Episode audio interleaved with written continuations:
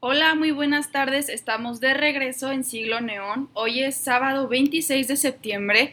Me complace muchísimo estar de regreso con ustedes. Yo sé que ha sido confuso, como ya les había dicho, lo de la fecha en las que ponemos Siglo Neón, si es viernes, si es sábado, si, si no es nunca, pues quién sabe, ¿no? Pero lo bueno es que ya estamos aquí y tenemos un programa increíble, la verdad. Eh, también pues me complace mucho decir que tengo un invitado. Pero antes que nada, déjenme nada más, les recuerdo a ustedes, a los que nos están escuchando y a los que ahorita van a entrar en Instagram, que hoy es 26 de septiembre, o sea, se cumplen seis años del caso de Ayotzinapa eh, de 2014 y la verdad creo que eh, ninguno de nosotros podemos tolerar el despedirnos de ese evento como si no fuera nada. Creo que es parte de nuestra responsabilidad siempre recordar y pedir esa justicia porque es un tema que conmociona mucho a todo el país y pues ahorita que nosotros dos jóvenes vamos a hablar sobre un tema de México, pues es bastante importante que recordemos que somos nosotros el futuro. O sea, lo que quedó en el pasado, pues sí, lo vamos a estudiar, vamos a conocerlo, pero somos el futuro y está en nuestras manos hacer todo lo que, o sea, arreglar todo lo que ha estado equivocado en el país y pues es intolerable que a unos jóvenes iguales a nosotros eh, les hagan ese tipo de, violencia como si fueran delincuentes. Yo la verdad sí quedé muy conmocionada, aunque fue hace mucho tiempo y estaba más pequeña, pues sí fue algo que, me impactó mucho, fue un parteaguas en la historia de México y más del siglo XXI, entonces espero que todos ustedes recuerden que eso ocurrió y pues sin más preámbulo también eh, pues ya voy a introducir a mi participante, a mi invitado estrella. Hola Rogelio, ¿cómo estás? Hola Dani, muy bien, muchas gracias por, por tenerme aquí. Y como dices, sí, en un día muy importante en la época moderna de, nuestro país, también pues, creo que ha sido un día que nadie se nos puede olvidar, que tiene mucha, mucha relevancia aún hoy en día, que nos muestra que pues, el tema de la violencia es muy real y que se vive todos los días y que le puede tocar a gente tan, tan joven como nosotros. Pienso que va a seguir siendo así por, por, mucho, mucho tiempo. Es similar a lo que pasó con los estudiantes en Tlatelolco con el 68. Y siento que, más que nada, todo el proceso que se ha llevado, que ha sido pues, lleno de incompetencias y de irregularidades, nos muestra lo lejos que está nuestro país todavía de alcanzar los niveles que deseamos como sociedad y como política en general. Claro, yo, sí, yo pienso que... Ay, perdóname, perdóname. Continúa. no, pero como decía, muchas gracias por, por tenerme aquí. Me gusta mucho el tema que vamos a hablar, se me hace muy interesante y creo que va a estar buena la plática. Claro que sí, este, y lo, con lo que dices también demuestra mucho, eh, pues es un reflejo de cómo es México, ¿no? O sea, realmente este tema de los 43 desaparecidos es el, hace cuenta, es un pizarrón que tiene toda la estrategia escrita y todo lo que, la descripción escrita de lo que es México. Entonces, por eso también es muy fundamental estar todavía al pendiente de que eso no se ha solucionado y que fue que el Estado quedó impune y que es, una, es un evento que no podemos olvidar nunca realmente. Bien, el tema de hoy, ya para darle entrada a esto, es la guerra de Estados Unidos contra México casi casi parece como un, este, ¿cómo se llama? Un partido de fútbol, siento yo como que lo puse de esa manera en el flyer también, Guerra Estados Unidos-México, como que se da a entender eso, porque fue una guerra que realmente, pues como dirían, casi golearon a México. Realmente sí, hubo eh, una participación muy importante de Estados Unidos. Y ahorita Rogelio y yo les vamos a compartir datos importantes, pero aparte vamos a desmentir muchas cosas que creo que la mayoría de los mexicanos creen que no, que no, es, no son ni siquiera cercanas a la verdad de lo que ocurrió. Eh, no sé, ¿tú qué piensas acerca de este tema? O sea, lo que significa para nosotros en México. O sea, ¿tenemos unas ideas tan erróneas acerca de lo que pasó en ese evento? Sí, claro, no. Es, siento que la guerra de Estados Unidos y México muchas veces es como la gran olvidada entre todo el barullo y todo lo que pasó en ese turbio y revoltoso siglo XIX en México, que fue lo que nos moldeó como nación actual. Siento que en esa, en esa guerra específicamente se dio el nacimiento del que hoy en día es el mayor villano de la historia de México, popularmente, más que Porfirio Díaz, más que Carlos Salinas de Gortari, el mayor villano y traidor a la patria de México es y siempre ha sido Antonio López de Santa Ana en la creencia popular. Y creo que todo lo que pasó en esta guerra no solamente ejemplifica cómo como país siempre buscamos señalar a alguien por los fallos que tenemos como sociedad en general, sino que también muestra en un hombre cómo estaba en general la, situación política y social del país. Entonces siento que es muy importante que no se nos olvide este conflicto que pues a fin de cuentas nos quitó una gran parte del territorio que era muy rica, no solamente era valiosa por el espacio que ocupaba, sino por los recursos que contenía. Entonces creo que creo que es un tema que se nos ha olvidado, que no debería olvidársenos y del que podemos aprender mucho para evitar repetir estos errores hoy en día y yendo hacia adelante como, como país. Sí, definitivamente eh, yo también coincido contigo, se nos ha olvidado bastante eh, me, hasta me incluyo en esa parte, yo de verdad creo que no tenía mucha idea de los datos de este, de este evento hasta este momento que estábamos hablando de ello, que tuvimos que investigar muchísimo, que estábamos hablando de cómo está difícil, el tema es pesado, eh, hay muchísimos datos, hay muchísimas personas y hay que apegarnos a la realidad porque es difícil con lo que hemos crecido sabiendo de, este, de esta guerra, que Santa Ana fue el malo, que vendió todo porque simplemente firmó y dijo, sí, aquí ya voy a dar todo México para, pues porque yo quiero liberarme, ¿no? O sea, eh, hemos crecido con esas ideas y fue difícil desmentirnos nosotros mismos para poder hablar de ello. Y no sé si te, no sé si te gustaría que empecemos, o sea, con el contexto de antes, que pues me, o sea, a mí me gustaría empezar con eso para que sepamos cómo estaba México antes de esta guerra, que es algo breve, o sea, vamos a hablarlo de manera breve porque ya lo hemos platicado en otra ocasión. Lo hemos platicado en la intervención francesa. Perdón, ay no, aquí me estoy dando de otros datos bien diferentes. no, perdón, lo hemos platicado con el primer imperio mexicano, no el segundo, el primer imperio de Agustín Iturbide. Eh, hemos platicado pues cómo acabó eso y yo creo que es importante que reconozcamos que pues México en los 20 era un desastre, ya que no sabía cómo hacer una república correctamente, mató a su emperador, eh, realmente fue una muerte humillante, como ya lo habíamos platicado. Y pues aquí entra Santa Ana, ¿no? Santa Ana tiene este, este afán al principio, porque de, ser realista, o sea, él es parte del ejército realista en la independencia y en todo este conflicto armado, y después, pues Iturbide sabemos que termina en el trono, ya como el ejército trigarante, ya no era solamente realistas, insurgentes, todavía peleándose por lo mismo. Eh, entonces, eh, Santa Ana aquí, pues sí toma parte en ser, o sea, general de Agustín Iturbide. De hecho, era un general muy apreciado por Iturbide.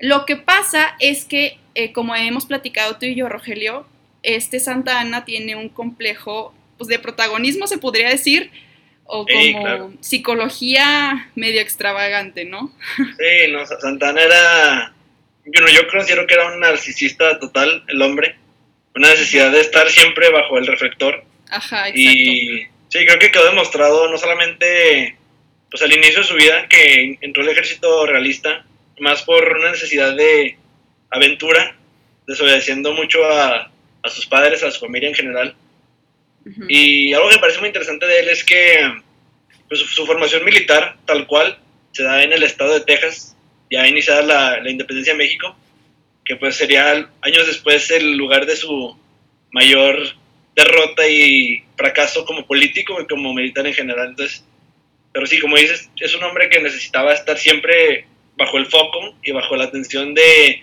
no solo el pueblo mexicano, sino de las clases y las élites del país en ese entonces. Exacto. Entonces, eh, con eso a lo que vamos es que, o sea, ya viendo cómo es este Santana desde un inicio, pues podemos ver que Iturbide no está muy a gusto con su complejo de protagonista y con su quiero ser yo el emperador aquí de Veracruz, porque en ese momento estaba en Veracruz Santa Ana. Y entonces Iturbide llega y lo quita de ese puesto. O sea, así de, a ver, espérate, yo soy emperador, aquí se está haciendo un desastre con el Congreso, con todo el mundo, ya no necesitamos más desastre aparte. Entonces quita Santana y Santana entra en un, en un enojo, en un odio hacia Iturbide que hace y ocasiona que éste haga el plan de Casamata. Y el plan de Casamata lo conversamos también la última vez con el tema de Iturbide, que es el que quiere quitar del poder a Iturbide ya del trono diciendo que era ilegítimo todo este rollo de su, de su imperio. Y entonces, pues, o sea, aquí vemos desde el inicio cómo Santa Ana va de un lado al otro, de un lado al otro, y todo por intereses personales. Lo vamos a ver, de hecho, más adelante también. Tú qué comentabas acerca de él hace rato que, que fue, fue liberal, luego fue conservador, fue esto y lo otro. Algo así me habías dicho. bien interesante porque Santa Ana, al tener tanto poder mediático en la sociedad y en la política del país, desde muy temprana desde muy temprano el nacimiento de México como país, siento que eh, tratando de ganar este protagonismo que bien mencionas que lo caracterizó toda su vida, pues fue muchas veces el estandarte de muchas causas políticas diferentes. Inició como liberal con Iturbide, después de Iturbide al destituirlo, se cambia y se, hace, se va con Guerrero, con Victoria, con todos los insurgentes que quedaban, que buscaban también subir al poder, que finalmente, pues de los insurgentes solo subieron dos, Victoria y Guerrero, los demás en su mayoría fueron realistas al inicio de México como República Federal, pero también fue pues, federalista, centralista, luego fue conservador con Lucas Alamán ya en su etapa de Alteza Serenísima en la mitad del siglo XIX. Entonces, sí, no, Santa Ana definitivamente, más allá de buscar beneficiar al país, buscaba beneficiarse a él mismo, yo, yo siento, más que nada. Claro, y sabes algo que encontré acerca de eso de Alteza Serenísima. Ahorita nos estamos basando mucho en lo que es Santa Ana para que después podamos hablar de su intervención en esta guerra, que sí fue muy importante, de hecho, o sea, tuvo mucha participación, hasta eso positiva. Era, no era un buen estratega, pero era una persona que con impulso podía ganar las guerras, o sea, y las batallas. Pero, ¿sabes lo que yo encontré acerca de eso? Encontré que dice el autor Will Fowler que Santa Ana, bueno, en su libro Santa Ana, héroe o villano, que el primero en hacerse llamar Su Alteza Serenísima no fue Santana, sino Miguel Hidalgo. ¿Quién sabe si, ajá, yo pienso que hay que ver muchísimo acerca de los complejos de nuestros protagonistas en, en la historia, porque todos traen ese ideal, ¿no? No, y no solamente, bueno, yo siempre he creído que en México, en la historia nos enseñan que hay tres grandes héroes y tres grandes villanos. Los héroes siendo Hidalgo, Juárez y Madero sin duda los tres grandes héroes de la historia del país y los villanos siendo Santa Ana, Díaz y Salinas de Gortari. Pero sin duda yo siento que nuestros tres grandes héroes, así como algunos de los villanos, tienen su complejo de superioridad muy marcado, como pues, se ve en Hidalgo y en Santa Ana, haciéndose llamar Su Serenísima, y también como Juárez, al no querer aceptar la presencia de oposición durante su gobierno y durante su mandato, y finalmente con Madero, al no querer cambiar muchas de sus ideas originales para adaptarse a lo que necesitaba el país durante la revolución, que pues, finalmente llevó a que se revoltearan tanto Villa como Zapata, que eran aliados suyos finalmente. Pero sí, como dices, mucho, mucha soberbia aparte de nuestros personajes históricos, sin duda. Sí, así que hay que tener mucho cuidado con eso. Y quiero irme al punto en donde Santa Ana, pues bueno, sabemos que durante los 20 está en, esta, en este conflicto interno acerca de con quién, con quién no, pero realmente es por pura conveniencia, así lo tenemos que poner. Y lo que pasa es que hay varios autores que lo declaran como un apostador. Y eso pues sí se ve, ¿no? Como de un lado porque me conviene, del otro también. Y siempre tenía éxito en sus apuestas, realmente. Pero bueno, vamos a 1829. Creo que es importante decir que aquí eh, se le presenta una oportunidad para volver a, dar ese brillo que él quería o sea, renaltecer ante los demás en México, que pues se concreta una expedición nuevamente de España para volver a, reconquistar, bueno, más bien para reconquistar México. Entonces aquí es donde entra Santa Ana con su, pues sí, con su finísima manera de ganar batallas y es casi aposteoico cómo lo recibe la gente cuando él logra sacar así luego luego al general de España y logra que esta batalla no se convierta en algo más grande. Y aquí es donde la gente lo empieza a ver como algo muchísimo más, eh, pues sí, casi alteza, ¿no? O sea, el, el hombre que lo salvó, el héroe. Y aquí después de esto, no sé si tú quieras incluir algo, o sea, en estos años de los 30 se pone un poco extraño porque pues entran entra un presidente, entra el otro, y así como que se van alternando, y este Santa Ana sigue como en ese, en ese pensamiento de que no le importa tanto la política, pero cuando ve la oportunidad nuevamente de que algo lo va a beneficiar, se propone para presidente. Y esto es cuando, pues es la primera de las 11 presidencias que, que tiene este hombre y se vuelve pues el presidente, pero por mucho, muchos votos de más. O sea, de verdad era una persona que se veía como un héroe. Y aquí vamos a entrar ahora sí como a un ambiente más difícil, más tenso. Si quieres, eh, bueno, no sé si ahorita pues investigamos cosas diferentes, pero en 1836 yo vi que aquí es como la primera parte. No sé si tú quieres empezar con ello, o sea, que Yucatán y Texas están en desacuerdo con el gobierno centralista de Santa Ana. No sé si tú quieras incluir primero y luego yo voy si quieres. Sí, sí, pues sí, como dices, ese año fue como el parteaguas en donde Santa Ana empieza realmente a ver, bueno, no solo Santa Ana, sino México en general empieza a ver después de este pequeño periodo de, de paz, se podría decir, porque no hubo en realidad mucha paz, fue más bien inestabilidad sin un conflicto declarado. En ese año es cuando empieza a haber más problemas ya con Santa Ana y el Congreso pues, declarando la República Centralista, que a fin de cuentas era la excusa que buscaba Texas para declarar ya su separación de México y de Yucatán con el levantamiento indígena muy fuerte que estuvo muy cerca de lograr pues, su cometido de separarse. Y algo que me parece muy interesante y muy destacable es que hasta ese entonces Santa Ana en realidad pues era visto como el gran defensor de la patria a niveles de Hidalgo, de Morelos, de todos estos antiguos personajes de la independencia y Santa Ana, fiel a esta imagen, se fue en su caballo dirigiendo a las tropas, dejando la capital sola. Entonces, pienso que hasta ese entonces Santa Ana cumplía muy eficientemente su rol de líder y de, de deidad casi casi para la comunidad y la cultura mexicana. Entonces siento que una vez llegado a Texas es cuando empieza realmente a experimentar todos estos problemas que ya venía mostrando, de soberbia, de poca humildad que presentaba, y los muchos errores que lo caracterizaron ya después como estratega, así como pues confiarse en momentos que no había haber hecho, que le causaron muchas derrotas y dolores a México durante la guerra de Texas principalmente. Claro, y eso como tú lo dices, o sea, por ejemplo, en, eh, en Texas hay que ver que antes de esto, de 1836, pues ya había muchísimos colonizadores de Estados Unidos. O sea, lo que se hacía ayer, el, el, o sea, ponían esclavos mexicanos en, en Texas y era como el tema para que, como tú dices, o sea, lo del gobierno centralista ya era como el parteaguas, el momento en el que Texas dijo, ¿sabes qué? De aquí no somos, adiós. Entonces, eso sí es muy importante ver. Y eso que tú dices de la soberbia, quiero recalcar eso porque realmente pues Santa Ana desvanece el golpe de los, de, los tejanos o de las de las personas de, Estados Unidos que estaban alzando esto, pero por un rato. Después se fue, o sea, se ponen más poderosos y este hombre, o sea, Santa Ana, por querer dar un golpe decisivo, es tomado prisionero el 21 de abril de 1836. Esta fue la famosa batalla del, del Álamo y también pues se le llama la batalla de San Jacinto que es ahí en donde empieza como los problemas, pero no realmente empieza la guerra de Estados Unidos y México.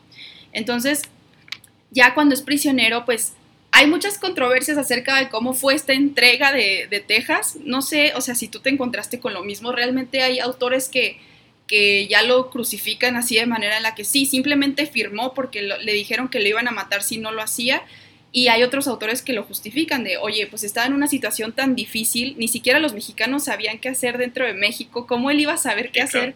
O sea, algo así me dijiste tú también, que pues cómo iba a reaccionar. Sí.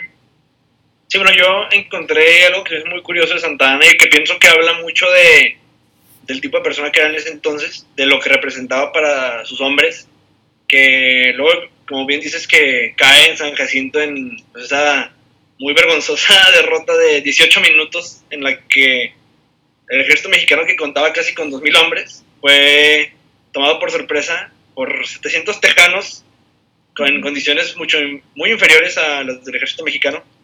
Y pues Santa Ana lo capturan en pijama literalmente y es llevado a cuarteles donde, se, donde estaba Samuel Houston, que era el gran líder de los tejanos en ese movimiento y por una semana no supieron que Santa Ana estaba entre los prisioneros. Es hasta que un soldado mexicano también estaba preso, vende a Santa Ana por unos cuantos dólares, que se dan cuenta que tenían no solamente al líder del ejército, sino al presidente de México entre sus prisioneros. Y es cuando Santa Ana lo torturan y es obligado a firmar eh, el tratado que finalmente confirma la separación de Texas Pero pues, Santa Ana hasta eso muy inteligente, muy vivo, sabía que la ley internacional protegía a México. Al tener un gobernante capturado, pues este pierde su autoridad y el tratado que firmado por Santa Ana pues perdió total validez, así que legalmente la independencia de Texas no había sido reconocida ni por Santa Ana ni por México, ni mucho menos por cortes internacionales eh, mucho después. Entonces Santa Ana pues en realidad no cometió ningún mal, sino que muy inteligente, supo manejar un poco la situación. Creo que en realidad el mayor problema fue el de sus hombres y el de sus comandantes después, al irse de Texas, al tener gran superioridad numérica sobre los tejanos, ser más fuertes. Pienso que México al salir de Texas fue cuando definitivamente perdió el territorio, que pudo todavía haber recuperado aún estando Santa Ana preso. Yo siento que no tanto fue culpa de Santa Ana, sino de los hombres que quedaron al mando luego de su captura. Sí, claro, y sabes, este, tienes mucha razón en eso, que pues Santa Ana no fue culpable de esa manera tan, tan brusca en la que nos la ponen o sea, los libros de historia, ¿no? Así de, firma esto y te torturamos y es todo, porque no te quieres morir. Este, también está esta parte en la que él acordó en este documento aceptar una, que la Comisión Tejana fuera a México a proponer la idea de la independencia de Texas, pero él sabía que perfectamente esto no iba a ser aceptado por el Congreso. Entonces, o sea, no es cuestión de que simplemente pasaron las cosas, o sea, él tenía idea, no estaba tan tonto, él tenía idea de lo que podía pasar y de lo que no, entonces, pues realmente en esa época pues ya nadie respetaba la legalidad, al parecer. Entonces, el territorio pues sí se perdió. Pero ya ahorita también estábamos hablando acerca de esto. La gente le atribuye la pérdida de todo, o sea, de toda la parte que se fue para Estados Unidos, eh, le atribuyen a Santa Ana que él fue el que vendió todo. Pero realmente este territorio que no es Texas, todo lo demás, el territorio se perdió tras perder la guerra contra Estados Unidos en el Tratado de Guadalupe Hidalgo de 1848, o sea, casi 10 años después. Entonces, eso es independiente de Santa Ana en ese momento. Nada más para dejar eso en claro, ahorita vamos a ir para allá también. Y vamos a ver entonces que, pues yo me quiero saltar a 1844, en donde es exiliado Santa Ana para, para Cuba, porque fue pues traidor, porque fue una persona que vendió el territorio de México entonces es exiliado. Pero esto es muy gracioso porque después lo regresan a Santa Ana. O sea, con ese, esa necesidad que creció entre los pobladores y entre el ejército, lo regresan como para, oye, ¿sabes qué? Fíjate que siempre sí te necesitamos porque tú sí la armas y nosotros ahorita no estamos pudiendo, ¿sabes? Entonces, 1844 James K. Paul, que es el presidente de Estados Unidos, trata de sobornar al Congreso de México con su afán expansionista. O sea, aquí recordemos que Texas ya no está. O sea, Texas ya se fue, va y me fui. Y este, el resto del territorio sigue aquí, ¿no? Entonces, lo que ocurre, creo que es un trueno, ¿qué onda? ay, me asusté. lo que ocurre después es que eh, el presidente trata de sobornar al Congreso para que se pueda hacer esta expansión, pero de manera legal, o sea, de manera en que ellos acepten, ¿no? Entonces no fue así rápido que luego luego entraron a guerra, sino fue así como que ah, primero poco a poco para ver cómo ceden en México, ¿no? Sí, sí, sí, claro. Y sí, pues mucho de mucho de lo que la gente cree, incluso yo, algo que creía hasta hace poco que a investigar y leer más, era que Estados Unidos llegó pues luego, luego con declaraciones de guerra y con intenciones de invadir México y pues todo lo contrario, sino Estados Unidos buscó al inicio pues comprar amigablemente estos territorios, pero obviamente pues el Congreso mexicano al saber su valor y el potencial que había, no lo vendió y es cuando empieza esta serie de provocaciones que inicia con Estados Unidos situándose en las orillas del río Bravo, que en ese entonces México consideraba como territorio suyo y es cuando se da todo este enfrentamiento entre fuerzas mexicanas y americanas, que ya es finalmente lo que da lugar al inicio de la guerra. Pero sí, como dices, el presidente de Estados Unidos, Polk, eh, una figura muy clave en sus deseos de expandir Estados Unidos y crecer como nación, pues no, no solamente por el hecho del potencial de estos dos territorios, sino que California daba una salida clara y grande hacia el Pacífico y hacia otras partes del mundo en las que México se quedó finalmente sin, sin ellas luego de perder estos territorios.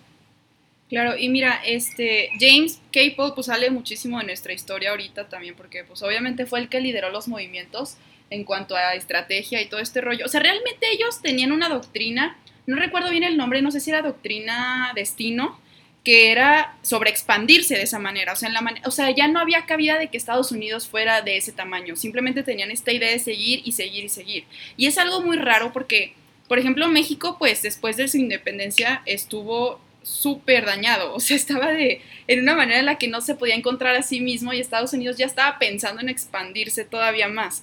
Entonces, vamos a ver cómo después, pues Santa Ana se aprovecha de esa situación. Sigue en Cuba Santa Ana Sí, sí. Entonces, Santana se aprovecha de la situación y juega con los comisionados. Porque sí era corrupto. O sea, hay que decir eso, sí era corrupto, pero en ese entonces, la verdad es que el que no haya hecho corrupción es especial eh, de los héroes nacionales. ya con la guerra iniciada quiso volver y defender al país. ¿Por qué? Porque aquí es donde se empieza a dar cuenta que las cosas no se van a hacer de manera pacífica y Estados Unidos está reaccionando de una manera más bélica. Antes ya se había quedado con el dinero de los norteamericanos a quienes prometió cosas que después no cumplió. Estados Unidos dejó que ingresara a territorio mexicano con la condición de que los persuadiera a los mexicanos de que se fuera de una manera pacífica, ¿no? Esta expansión de Estados Unidos. Utilizó los fondos norteamericanos para formar un ejército en San Luis Potosí, con el cual luchó en todas partes defendiendo a México. Era un hombre sumamente nacionalista, cabe decir esto, o sea, en este momento estamos viéndolo, y era un patriota que defendió al país y lo que pasa es que las cosas le salieron mal. O sea, perdió la, perdió la guerra y para variar pues fue corrupto y traidor no es. O sea, eso sí, para que vean en esta parte pues yo pienso que traidor no es. No sé si tú consideras, o sea, yo sé que siempre es como Santa Ana, traidor de la patria, traidor de la patria, siempre. O sea, ¿tú qué piensas ya viendo esta información que hemos recabado aquí? Sí, no, yo la verdad no lo considero un traidor de la patria siento que de todas las cosas que se le atribuyen por las que se le podrá considerar traidor a la patria, por lo de Texas, por la pérdida de territorios, por este acuerdo que dices que pudo o no pudo haber llegado con el gobierno americano, porque pues en realidad no, no quedó nada por escrito y sabemos de su potencial seductor a la hora de moverse entre personas. Entonces Santa Ana pues, muy probablemente pudo haber acordado con los americanos pacificar la situación, pero pues, al final demostró lo contrario al venir a pelear y tratar de, de, recuperar el territorio perdido por México en la primera parte de la guerra. Pero creo que lo único de lo que se le podría atribuir como un acto de traición a la patria, en todo caso, es la venta de la mesilla, pero también siento que es algo a lo que no se le puede atribuir, ya que había mucha presión por parte de Estados Unidos de otra invasión a la que México definitivamente no iba a aguantar, así como no aguantó esta. Entonces pienso que no hay ningún argumento ni una prueba de la que se le pueda acusar a Santa Ana para ser llamado traidor de la patria, sin duda. Entonces, después de esto, ¿qué sigue? O sea, después de esto, que es 1844 y que Santa Ana pues quiere, quiere usar estos fondos, ¿tú qué tienes que prosigue después de esto? O sea, ¿qué, qué es lo que sale a continuación a partir de que Santa Ana usa estos fondos para tener un ejército? Pues bueno, una vez que ya Santa Ana nos cuenta con este dinero, es cuando, bueno, yo me voy un poco más adelante, es cuando ya está iniciada la guerra, que México en realidad pues pierde muy temprano todos los territorios del norte, pierde California, Nuevo México, Coahuila, Nuevo León, que son en realidad pues, los estados o territorios que Estados Unidos buscaba anexar inicialmente. Era pues, básicamente su único objetivo a la hora de entrar a México. Y es cuando ya en una llamada de desesperación casi casi traen a Santa Ana de Cuba del exilio, al que mete las manos al fuego, y que pues finalmente sabemos que no lo logró el hombre, perdiendo muchas batallas Churubusco, de la Angostura, Cerro Grande, y muchas por bastante, siendo bastante incompetente a decir verdad en muchos de ellos, que finalmente pues llevan a, a que Estados Unidos logra avanzar sobre el territorio mexicano muy fácilmente. Yo creo que el mayor logro de México en la guerra en general no fue tanto, pues no haber perdido tanto territorio como se cree usualmente, porque de hecho México eh, estuvo a punto de perder no solamente California, no México, pudo haber perdido también Sonora y creo que parte de Coahuila, si no me equivoco. Y pues, finalmente solo perdió esos dos territorios que ya de por sí era bastante pérdida. sino siento que el mayor logro de México terminar la guerra y durante la guerra fue mantenerse como país unido, porque no olvidemos también que en el sur y, el, y por allá, por las costas, o sea, igual había movimientos bastante fuertes de separación que aunaron al que internamente México no estuviera unido como sociedad para enfrentar a Estados Unidos, que fue, yo pienso, el mayor, el que tuvo mayor impacto negativo hacia México, no tanto la invasión, sino la división interna que había entre sociedad y los políticos. Creo que fue lo que finalmente causó que México perdiera la guerra de, una forma tan aplastante, como ya sabemos en el dramático cierre de la guerra en el castillo de Chapultepec, que nos, la, la gran historia de los niños héroes que ya estudiando más te das cuenta que mucho de ello es mito. Sin embargo, creo que pues sí, demuestra mucho de México como país en ese entonces y cómo finalmente avanzamos. Y tuvimos que unirnos para enfrentarnos a, a este enemigo tan grande que era Estados Unidos. Ay, hay una disculpa, se me está cayendo el cielo acá de este lado, pero ojalá no interrumpan esta transmisión, en serio de todos lados. Aquí ya se están riendo en Instagram porque me asusté, pues una disculpa, no me lo esperaba, la verdad. Pero bueno, eh, o sea, viniendo de regreso a este tema, creo que ese resumen que haces es muy acertado. Creo que realmente México sí tenía como, como esa parte tan deshecha internamente que no podía ponerse de acuerdo en nada desde hace mucho tiempo. Y eso, pues la división es más fácil, ¿no? Dividir para, para conquistar, casi, casi. Entonces, realmente México sí era un país que estaba en mucha desventaja, no era solamente que los, los generales tomaron decisiones incorrectas, México en sí estaba en una desventaja muy grande. Y yo quiero regresar un poco entonces, o sea, recordar, bueno, 1846 pues fue la declaración de la guerra, el 13 de mayo, y vamos también a platicar un poco acerca de, de estas fuerzas, o sea, lo que ocurrieron en las batallas un poco, pero también quiénes estuvieron incluidos, porque sabes algo muy interesante, creo que eh, es importante decir que algunos generales de Estados Unidos, por ejemplo, Ulysses Grant, William T. Sherman, George Meade, eh, están incluidos en esta parte de la historia, pero también más adelante, en la intervención francesa, y que también tiene que ver con México, o sea, realmente hay personajes aquí que no se van, o sea, aquí se quedan en la historia de México y es impresionante cómo ocurre algo, pero también en la otra están incluidos. Entonces vamos a ver nada más rápido, pues en 1846 la primera batalla es batalla de Palo Alto, ya cuando es declarada la guerra. En 1846 también Nuevo México es tomado sin resistencia, que como tú decías, pues sí hubo mucha parte de los hombres de Santa Ana y de varios del ejército que realmente pues no hubo mucha parte pues resistente, o sea, fue muy fácil, yo creo que de vez en cuando fue muy fácil entrar y ganarles las batallas. Entonces, en 1846 también Monterrey y el ejército de Santa Ana entran aquí para poner esa resistencia y no se logra perder tanto del lado mexicano, como vemos Santa Ana sí es buen, eh, no voy a decir estratega, porque recordemos que no era estratega, no tenía ninguna idea de o sea, acertada sobre lo que hacer en un campo de batalla, pero tenía como el impulso guerrero, ¿no? Entonces, está esa parte y luego está, eh, bueno, en Monterrey es una batalla que sale mejor que las otras. Y luego en 1847, aquí me gustaría incluir esto porque es la primera participación de los San Patricios. Es en la que Taylor, el general Taylor, se enfrenta a Santa Ana y está este ejército de San Patricio que se convirtió en parte de la artillería de Santa Ana. No sé si tú has leído acerca de ello, se me hace una parte muy interesante de cómo pues eran unos, unos inmigrantes religiosos en Estados Unidos que los tomaron para, para el ejército también para esta guerra y pues de un momento a otro pues se cambiaron de bando, o sea, se vinieron para acá. De hecho hubo un meme por ahí en el que te etiqueté acerca de esto, de cómo, o sea, ¿Cómo esperaban los estadounidenses que estos de San Patricio se quedaran en su lado cuando aquí los abusaban, los humillaban? Y vieron que en México tenían las mismas creencias religiosas, que se identificaban un poquito más con ellos también por abusados, casi, casi. Entonces, o sea, realmente aquí había que esperarse un cambio de bando y lo hubo. Entonces, no sé si tú has leído acerca de ello, o sea, de San Patricio, eso se me hace que hay que recordarlo también mucho. Sí, siento sí, sí, San Patricio siento que es mucho de lo que mencionas, una demostración de lo que era Estados Unidos en ese entonces con todo, con toda la esclavitud y algunos de los problemas que sigue teniendo de discriminación e indiferencia hacia creencias diferentes a las de ellos.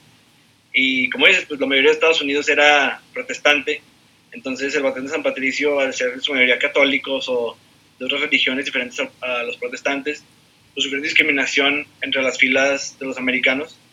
Y al llegar a México y luego de ver los múltiples crímenes a la humanidad que cometieron los americanos estando ya aquí en territorio mexicano, pues deciden desertar y unirse a las filas de los, del ejército mexicano en un batallón que inició siendo pequeño con los inmigrantes irlandeses y alemanes y que después creció a tener alrededor de 2.000, 2000 hombres, también ya mexicanos, que conforman pues, uno de los batallones más populares de, de, la, de, esa guerra, que peleó en varias de las batallas más importantes de, del conflicto, también, pues, como dices, en Monterrey, en Buenavista, en Cerro Gordo, en Churubusco, finalmente ya en, en, la Ciudad de México, que fue cuando terminó el conflicto.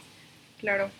Sí, siento que también mucho de lo que dio pie al conflicto pues fue este que México no permitía tener esclavos y fue de lo que llevó a la separación de Texas, que en México todo hombre era libre y era libre de creer lo que quisiera. Entonces siento que el, el patente de San Patricio mostraba esa libertad que sentían estos inmigrantes al estar aquí en territorio mexicano Cierto. y rebelarse en contra de su propio ejército. Cierto, y sabes, bueno, sí, pasando a eso, de que, o sea, la historia también de ellos, pues ya en, como tú mencionas, pasa Cerro Gordo, después de lo de Monterrey, y ya vamos a ir al final de San Patricio, que es la batalla de Churubusco.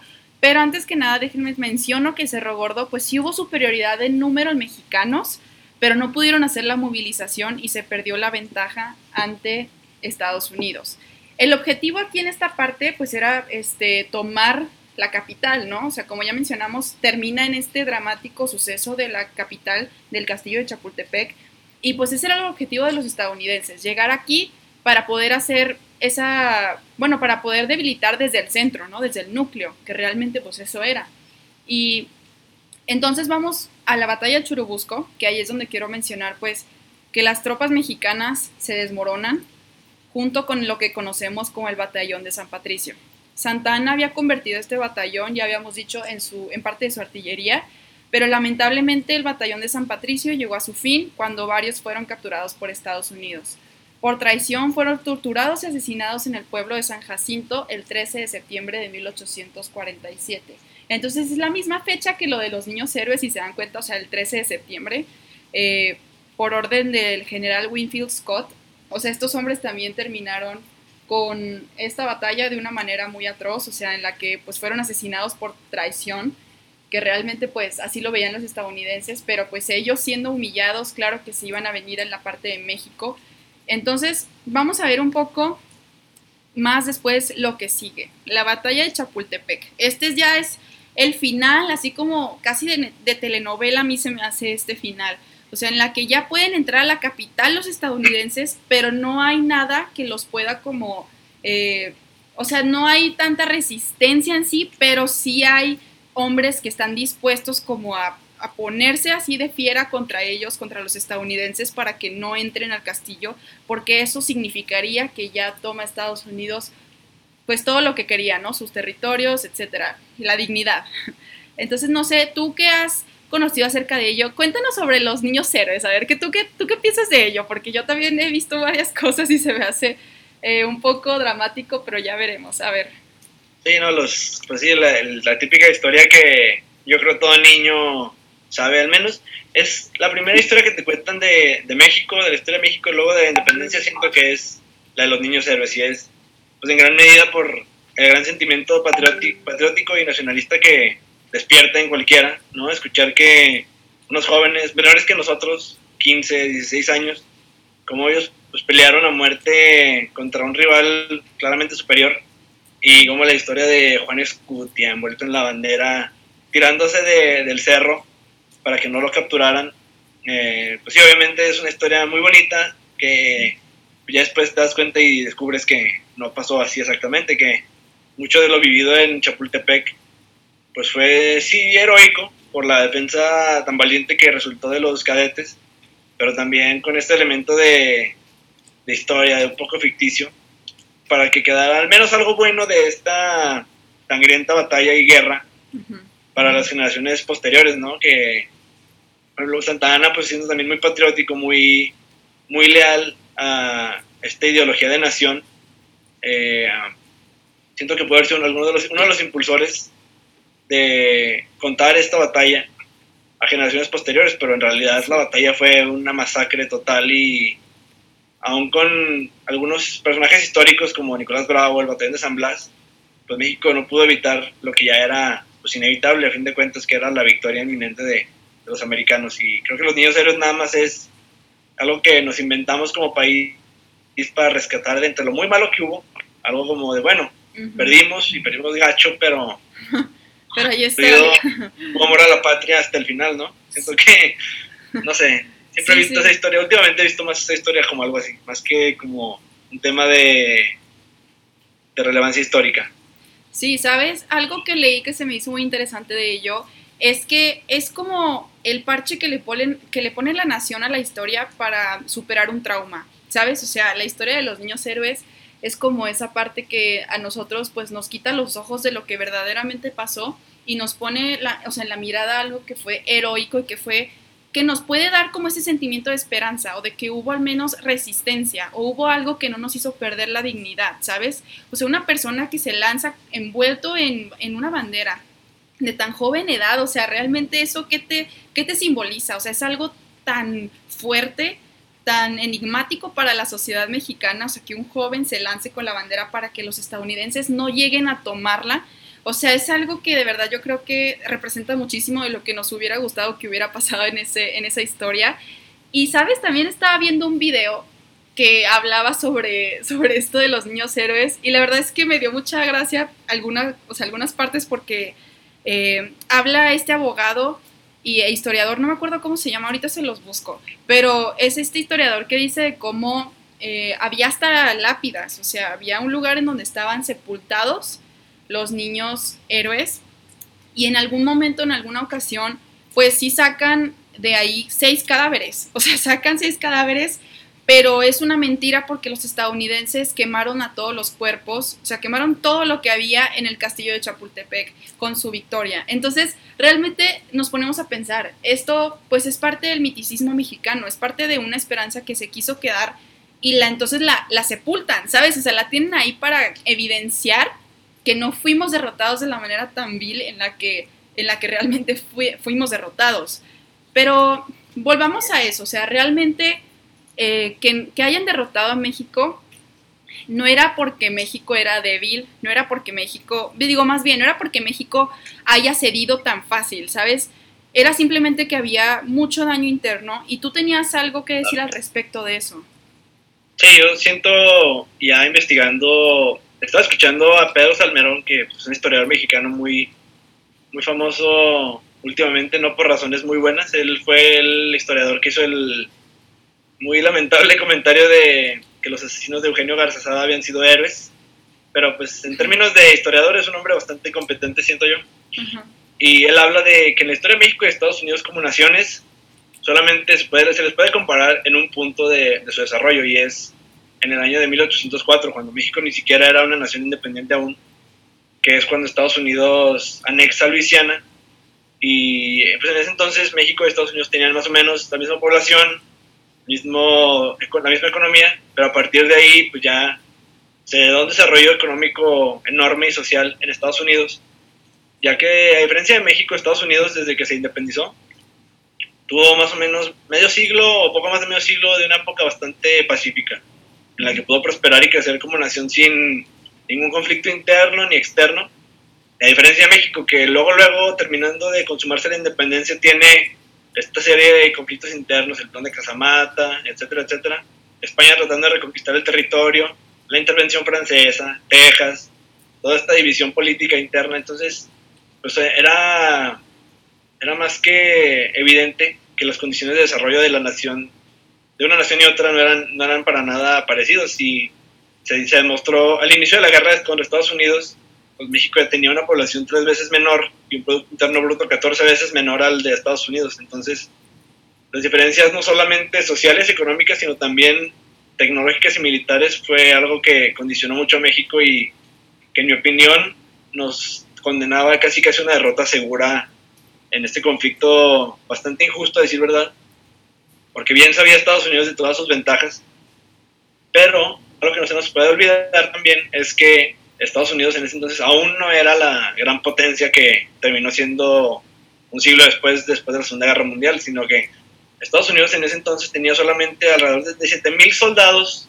como fuerza, de, como fuerza militar. El resto que se reunió para la guerra de Estados Unidos y México habían sido voluntarios y gente que fue entrenada solamente para este hecho. O sea, en realidad militarmente no había tanta diferencia entre México y Estados Unidos y lo que nos llevó a la derrota pues fue más esta división interna y la incompetencia de los dirigentes mexicanos para navegar por este problema. Y sabes, eh, me gustaría incluir, eh, estabas hablando de sobre el, pues los autosabotajes que nos hicimos casi del plan de Casamata, esto y lo otro. Vi en Siglo de Caudillos, mucha de la información que yo traigo aquí es de Siglo de Caudillos sobre Santa Ana, porque me encanta cómo Enrique Krause describe a los personajes de, de la historia de México. Realmente es un análisis muy profundo y eso me gusta bastante. Pero este, él decía que igual México no había superado como ese afán de querer ser monarquía. O sea, desde la independencia, pues sabemos que Miguel Hidalgo, como lo mencioné en otro programa, no estaba planeando que ya fuéramos una república. O sea, él no era el partícipe de esa idea, era otra persona, era otras personas que después le prosiguieron. Pero entonces dice Enrique Krause que como que había este trauma de no haber llegado a ser esa monarquía perfecta. Y ahí es donde entra pues Agustín Iturbide que con su imperio, que Santa Ana que con sus diferentes momentos de presidencia que se volvió dictador ya en los 50, o sea, en 1850. O sea, realmente yo pienso que tiene un punto muy acertado, o sea, esos conflictos, imagínate, si nosotros los teníamos así entre, entre los mismos mexicanos. Ajá, o sea, ¿cómo es que planea entrar a una guerra en ese momento? O sea, no puede, realmente no puede llegar a ello. Entonces, eh, pues sí fue un momento muy débil para México en cuanto a su, su, su estructura, en cuanto a su política, su sociedad y claro que Estados Unidos puede llegar así de la nada y pues desechar todo, ¿no? O sea, hacernos para un lado. Y eso da miedo. Fíjate que eso da miedo porque lo pensamos ahorita. Y realmente yo sí creo que hay un imperialismo este, norteamericano, ¿no? O sea, creo que es evidente, o sea, es muy evidente. más en el norte de México, creo yo, o sea, yo que pues vengo del norte y ahorita pues vivo más en el centro, creo que en el norte de verdad hay expresiones, hay todo relacionado con Estados Unidos. Allá es Halloween, no Día de Muertos. O sea, allá hay tantas cosas que culturalmente nos han, nos hemos sometido a ellas por el afán de ser como los de arriba. O sea, hasta en esas cositas, ¿no? Como que tenemos un trauma muy perdido con Estados Unidos. Y eso es porque Estados Unidos siempre ha querido estar sobre nosotros en cuanto a las guerras, en cuanto a los intereses. Lo hemos visto, lo vimos en la intervención francesa, lo hemos visto hasta ahorita en la actualidad de cómo es que Estados Unidos dice, ¿sabes qué? Haces esto, haces lo otro. Si no, te saco de, haz de cuenta, te saco del mapa, te borro. Y nosotros estamos obligados a hacerlo porque nosotros somos eh, pues los de abajo, estamos literalmente abajo de ellos. O sea, ¿cómo le vamos a hacer para prohibir que eso nos ocurra? Que nos, esa esclavitud cultural, ¿sabes? Entonces, a mí se me hace que tener este tema en mente, o sea, el de la guerra de Estados Unidos-México, pues sí te pone a reflexionar muchísimo acerca de la actualidad, o sea, de cómo esto representa que la dignidad pues fue tan temida de ser perdida por parte de los mexicanos y todavía ahorita pues sí tememos como que ser ese, esa sombra de Estados Unidos, pero lo somos a veces. Entonces, ay, no sé, es una cosa que pues perdura y no hemos aprendido realmente de ello, no hemos aprendido que que somos nuestra propia nación y que necesitamos fortalecernos, pero entre nosotros, porque en ese momento no se fortalecieron entre ellos, en ese momento fue pelear los de aquí, los de acá, los de este lado, los del otro, porque querían todos lo mismo, querían el interés político, querían el trono, o sea, realmente ahí cómo vas a arreglar un país que está tan dividido, ¿no? O sea... Sí, no, claro. Sí, no, sí, lo que dices es, sí, completamente de acuerdo y pienso que ahorita lo podemos ver esa misma división que comentas, pues, hoy en día la tenemos así bien presente con la izquierda y con la derecha en conflicto constante bajo... La verdad tenemos un, presidente que es diferente a los que habíamos tenido antes. De, nunca habíamos tenido un presidente de izquierda, o al menos no en la época reciente desde Cárdenas.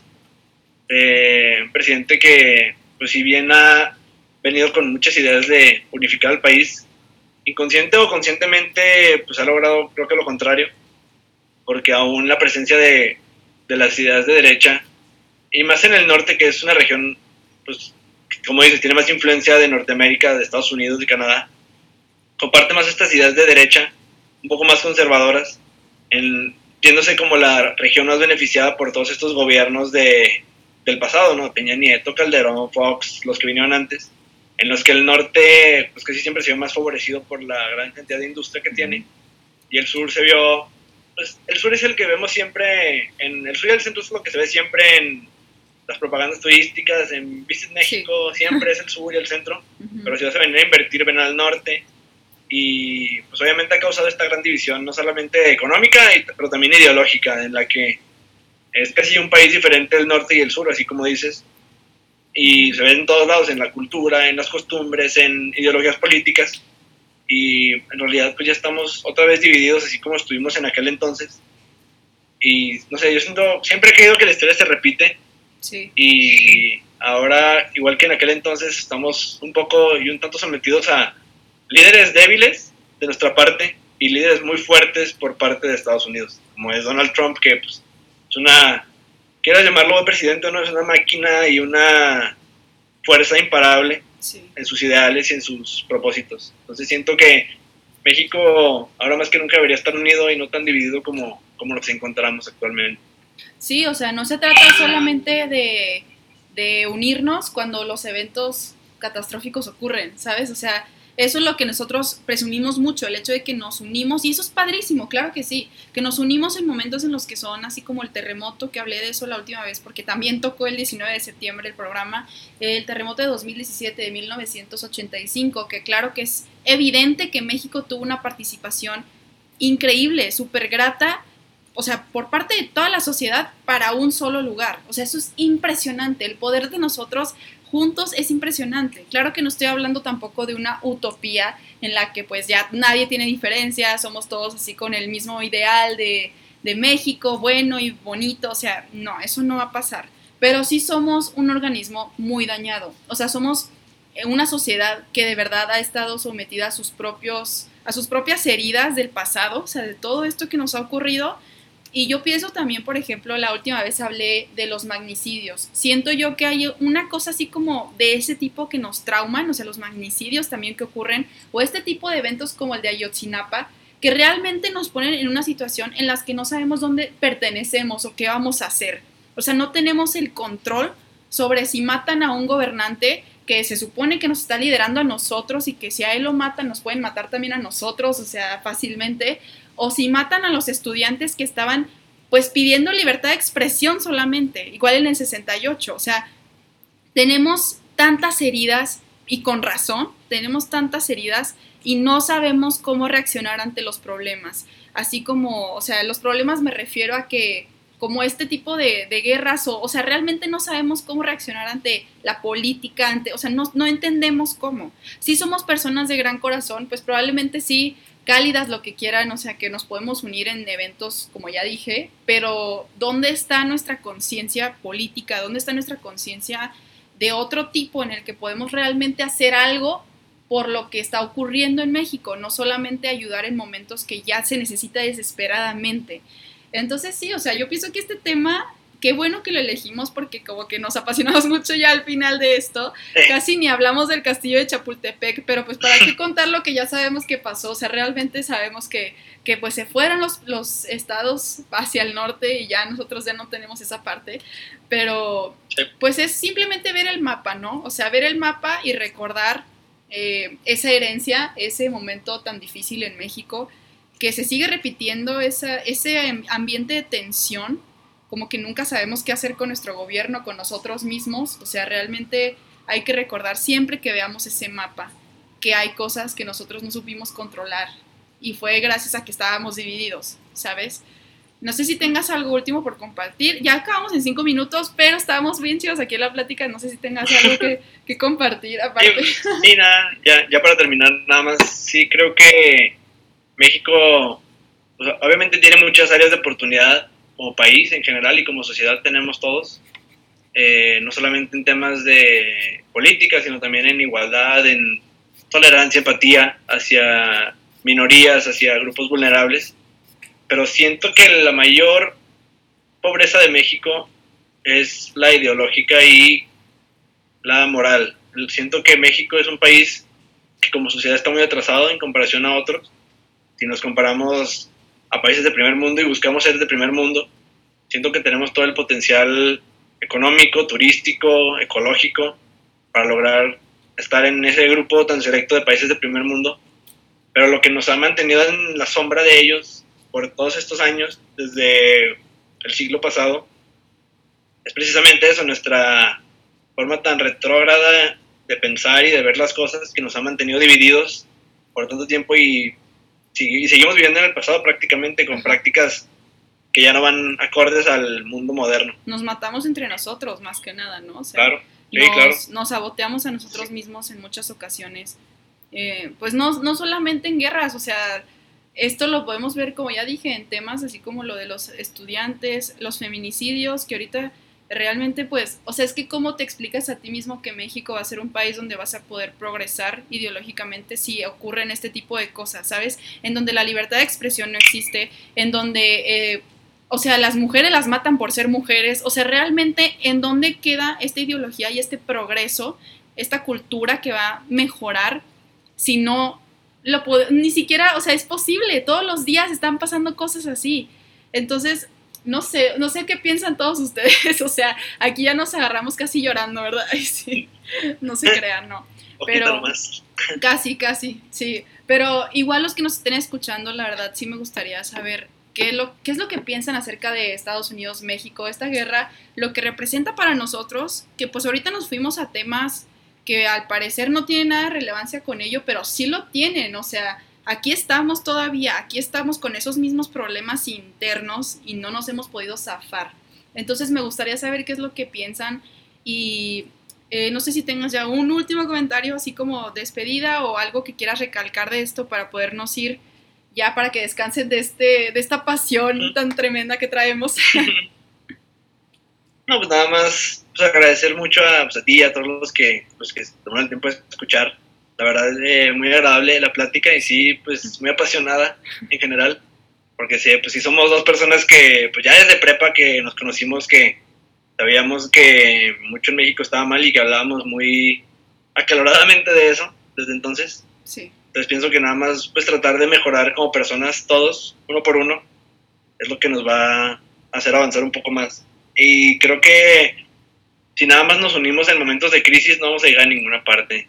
Pienso que es lo más importante que tenemos que entender todos.